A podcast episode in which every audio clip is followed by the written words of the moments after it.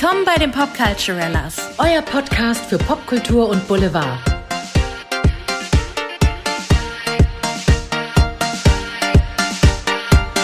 Hallo, hallo, hallo und herzlich willkommen bei euren Popculturellas. Willkommen bei den Popculturellas. Heute haben wir ein enorm wichtiges Thema für euch. Also in meinem Leben ist es ein sehr wichtiges Thema und ich freue mich, dass es gerade wieder in die Öffentlichkeit gelangt. Ganz genau. Jetzt fragt euch wahrscheinlich ganz gespannt, worum geht es? Warum muss die Welt den Atem anhalten? Andrea, sag, was heute unser Thema ist. Well, darling, die Welt sollte wirklich ihren Atem anhalten, weil dieses Jahr feiern wir das 30-jährige Jubiläum von einem meiner absoluten Lieblingsfilme, The Bodyguard. 1992 in Amerika erschienen, 93 im Januar dann äh, bei uns in Deutschland. Ein wahnsinnig berühmter Film und jetzt könnt ihr Anfang November diesen Film wieder im Kino sehen.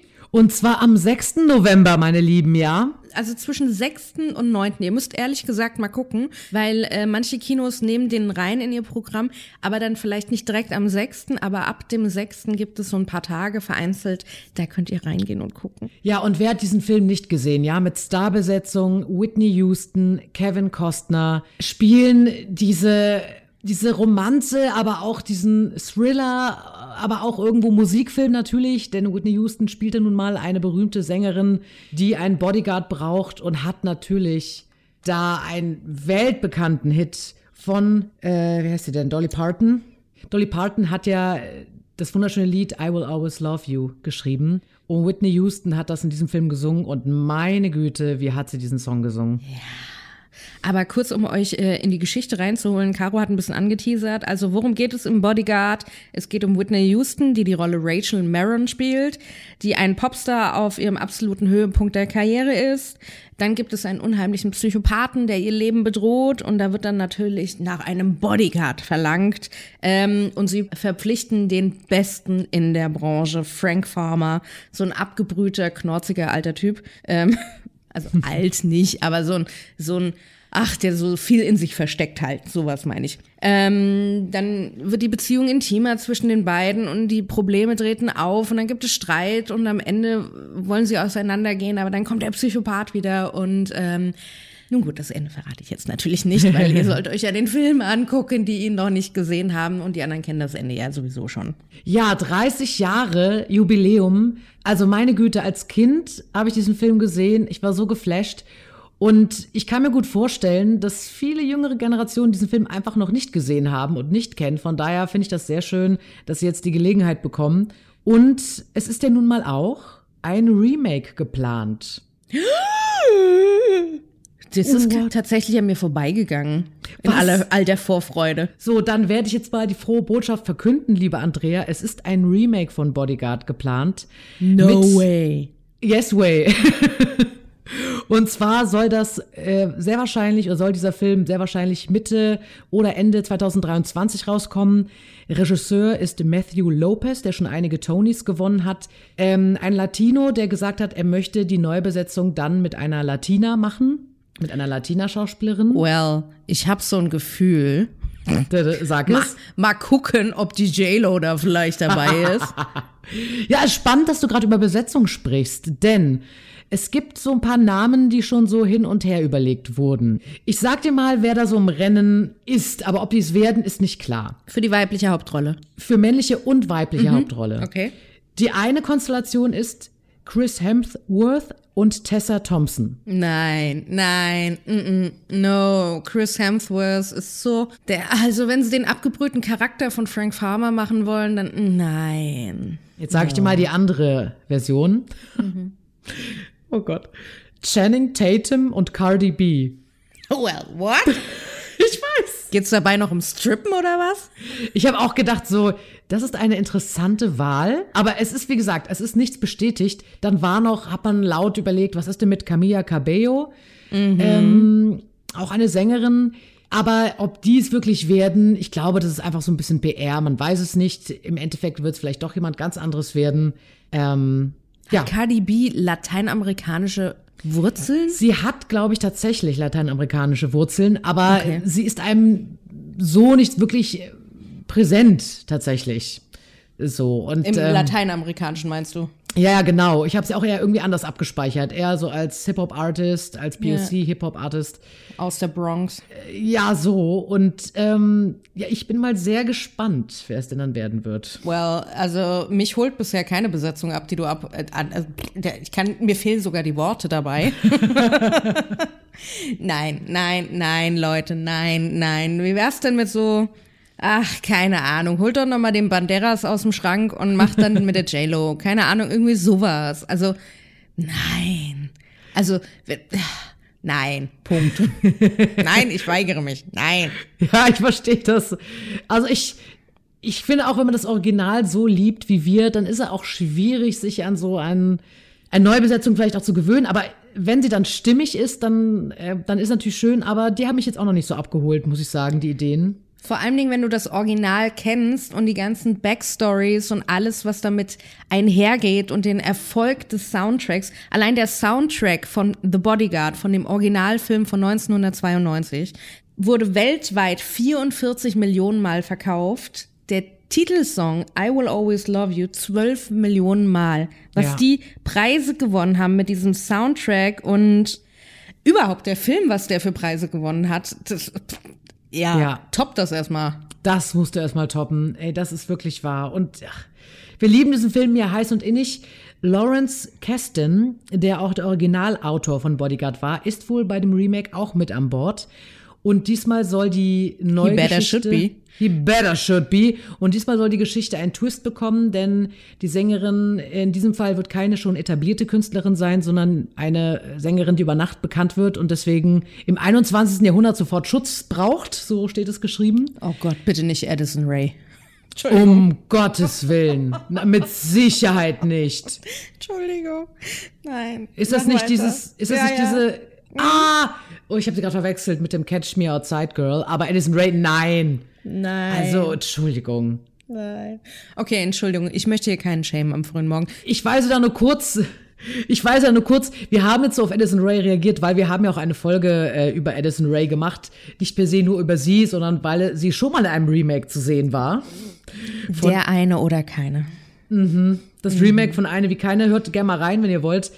Deswegen jetzt schon wieder ein Remake mit ihr. Ja, also das, ihr erfahrt dann alles, warum wir da skeptisch sind in dieser speziellen Folge. Ja. Also deswegen schämt uns jetzt nicht, weil wir haben äh, fundierte Grundkenntnisse, was Addison Ray angeht.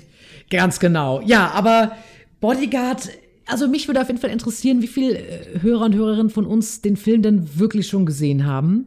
Und ähm, was sie sich denn so für eine Besetzung vorstellen würden. Ich will jetzt gar nicht den Ausklang machen, aber das, das frage ich mich gerade. Ähm, übrigens ein bisschen Trivia zu dem Film, weil da gibt es sehr viel Trivia.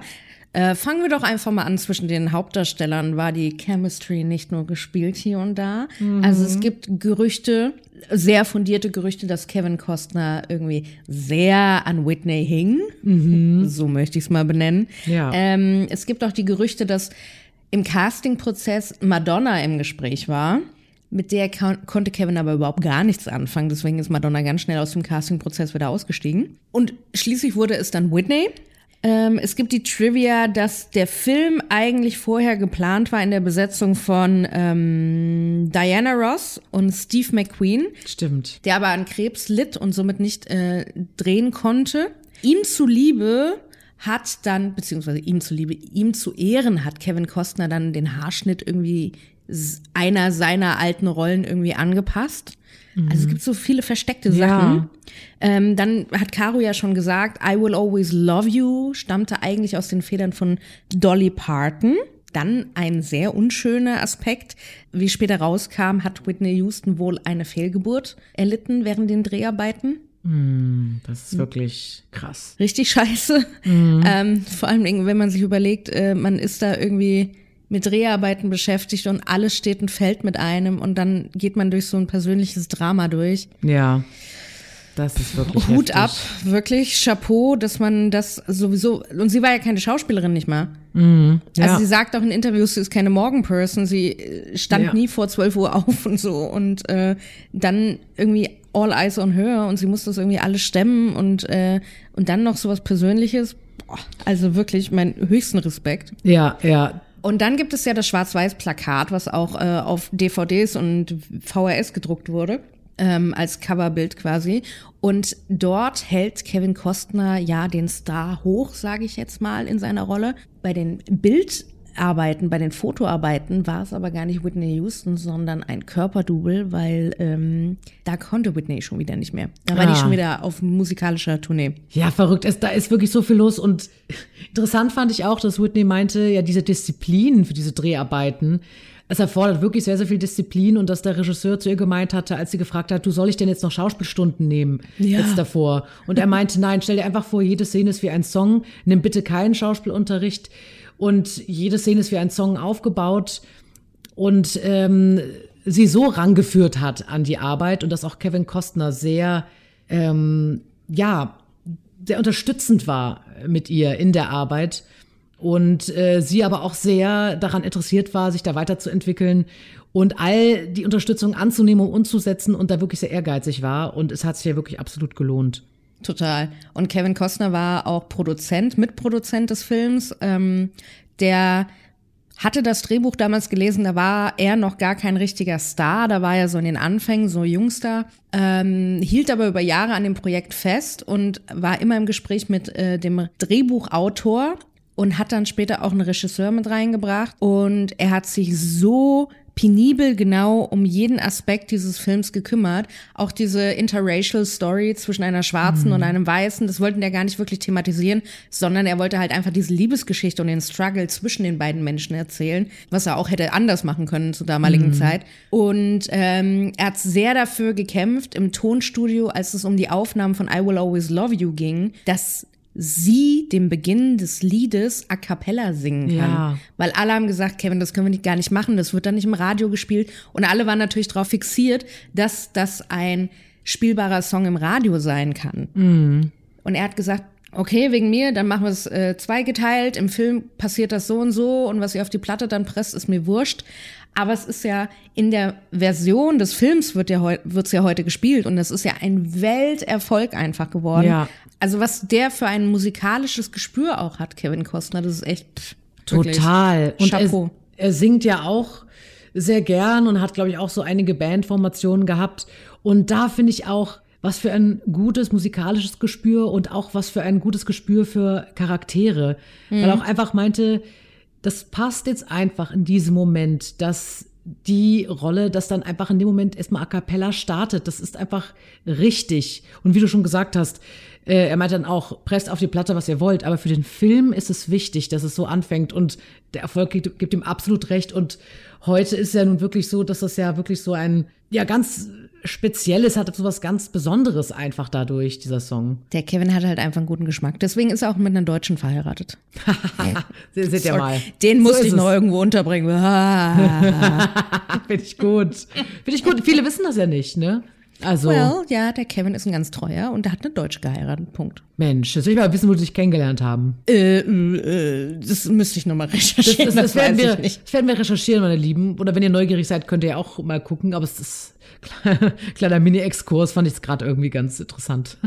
Ja, also ihr Lieben, also ich plädiere ja wirklich nur dafür, geht und schaut euch diesen Film an, weil es ist wunderbar gespielt. Man merkt nicht, dass Whitney Houston überhaupt keine Schauspielerin ist zum, Nee. zur damaligen Zeit. Und was diese Frau einfach für eine Ausstrahlung, für eine Präsenz, für, eine, für ein Talent mitbringt, wo du dir denkst so, ach Whitney, ich hätte dir noch so viele Jahre gegönnt, wirklich. Ja, absolut. Also schaut euch den Film an. Es lohnt sich sowas von. Ein großartiger Film. Also ihr hört ja schon unsere Lobeshymnen. Nehmt das mal mit. Also große Empfehlung von unserer Seite. Wirst du ihn dir angucken im Kino? Ich werde wahrscheinlich keine Zeit haben.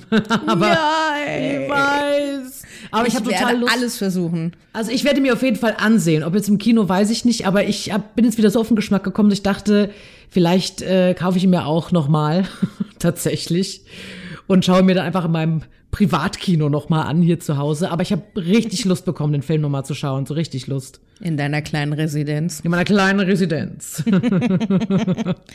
Ach, sehr schön. Ihr Lieben, Caro hat es ja vorhin schon gesagt, wenn ihr den Film schon gesehen habt und euch auf die Re-Premiere, sage ich jetzt mal, freut auf die Wiederaufnahme im Kino, dann schreibt uns das gerne. Wenn ihr äh, sagt, oh Gott, was ist denn das für eine neue Besetzung, die da irgendwie im Raum schwebt für ein Remake, schreibt uns das, hinterlasst uns Kommentare, sagt uns, was haltet ihr von all dem und ähm, was ist eure Lieblingsszene im Film? Das würde mich noch interessieren. Ja, was ist eure Lieblingsszene? Schreibt das bitte mal in die Kommentare. Ihr findet uns auf Social Media, Instagram, Facebook und natürlich auf allen gängigen Streaming-Portalen. Yes. Ja, ihr Lieben, wenn euch die heutige Folge gefallen hat, dann würden wir uns sehr über eine positive Bewertung bei iTunes oder Spotify freuen. Generell freuen wir uns auf den Austausch mit euch, also schreibt uns gerne auf Instagram und Facebook alles zur heutigen Folge, was euch interessiert, was ihr toll fandet. Auch gerne Kritik und was wir verbessern können. Und ähm, mit diesen Worten würde ich euch jetzt ins Wochenende, ins Frühe entlassen und äh, wünsche euch ein wunderschönes. Sehr schön. Das wünsche ich euch auch und kann mich dem nur anschließen und sage einmal bis bald. Bis dann. Tschüss. Ciao.